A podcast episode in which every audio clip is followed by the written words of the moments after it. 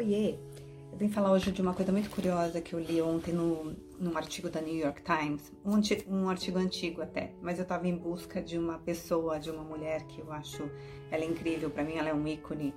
E, e ela falando numa, num vídeo, ela falou o nome de um amigo, que esse nome eu fui encontrar nesse artigo do New York Times, e eu estou aqui para dividir com vocês porque eu achei extremamente interessante a respeito de uma pessoa é, que foi condenada a, um assassinato que ele não havia cometido e foi para o corredor da morte e ficou 20 anos numa solitária, no pior lugar dos Estados Unidos. E, e, o interessante é que ele fala nesse artigo sobre dois pontos que eu achei assim, falei, uau. Não estava procurando, mas quando eu ouvi essa mulher falando de um, na verdade, de uma posição de yoga, ela falou desse nome e eu fui atrás do nome porque eu falei, eu acredito que eu tenho que aprender alguma coisa aqui. Bom, enfim. E essa pessoa ele fala uma coisa que me chama muita atenção. Ele falou: no corredor da morte você tem duas opções. Na verdade, o corredor da morte é a vida. Ele compara isso e eu acredito que é uma comparação bem plausível. Todo dia a gente tem opções de escolhas, né? Não é assim, eu vou escolher um caminho. Não, você escolhe toda, todo momento. Todo segundo você escolhe o que você quer viver.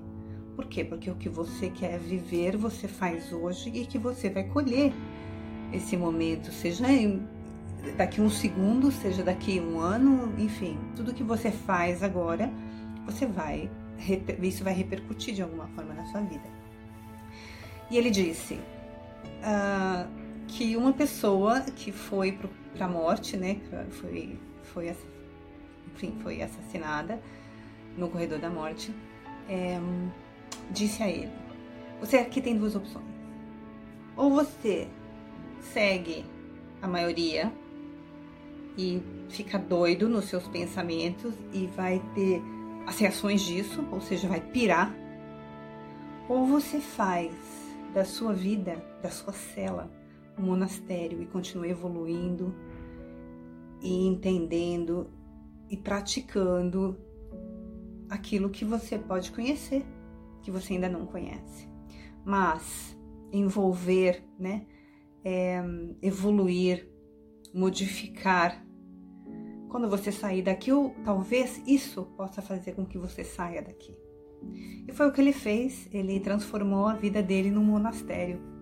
Imagino que essa pessoa trabalhou e leu e enfim, cresceu dentro desse lugar. Hoje ele é extremamente famoso, eu não lembro o nome dele, mas ele já escreveu vários livros, dá palestras, cursos, enfim, é um cara assim, inclusive muito bem suportado na época pelo Ed Vedder, pelo uh, Johnny Depp.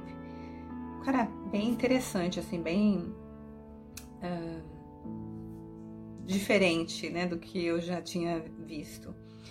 E enfim, e ele diz o seguinte: então acho que esse aprendizado é muito interessante do que você escolhe para você todos os dias, né? E que você pode você pode aprender, evoluir e se auto-vigiar. E quando ele diz isso, ele traz todas as o yoga, né? O conceito da filosofia yogi, que eu acredito também que é uma para mim é uma das respostas da vida. E uma delas, que é o cinco niyamas, que é Saucha. Saucha, na verdade, significa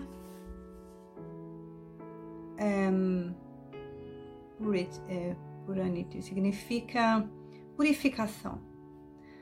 Purificação, limpeza, isso quer dizer em todos os níveis né? Não é só o nível de limpar as coisas, limpar você, tomar banho. As pessoas, muitas, muitas yogis, inclusive, acreditam que é, a limpeza é do físico, né? Do lugar que você está.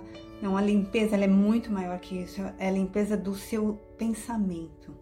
É a limpeza do seu não só do ambiente que você está, claro que é extremamente importante, é o ambiente, é o que você come, é o que você escuta, é o que você vê, tudo isso é limpeza.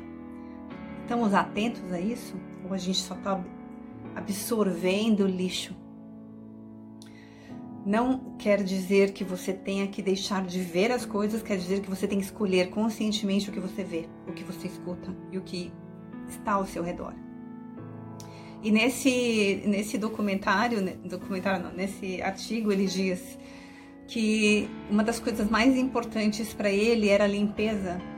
A limpeza do pensamento, a limpeza da cela, a limpeza dele, como que as coisas poderiam ficar limpas o tempo todo para que ele pudesse trazer uma energia diferente, uma energia de evolução, uma energia de poder e para ele poder manifestar as coisas. Inclusive ele trabalha com um, parece que alguma mágica, né? E ele diz: nós fazemos mágica o tempo todo, porque nós usamos o nosso pensamento o tempo todo. E se a gente usa essa energia, a gente manipula essa energia sem saber, sem estar consciente. Quanta mágica a gente está fazendo sem estar consciente. Magia a gente está fazendo, não mágica.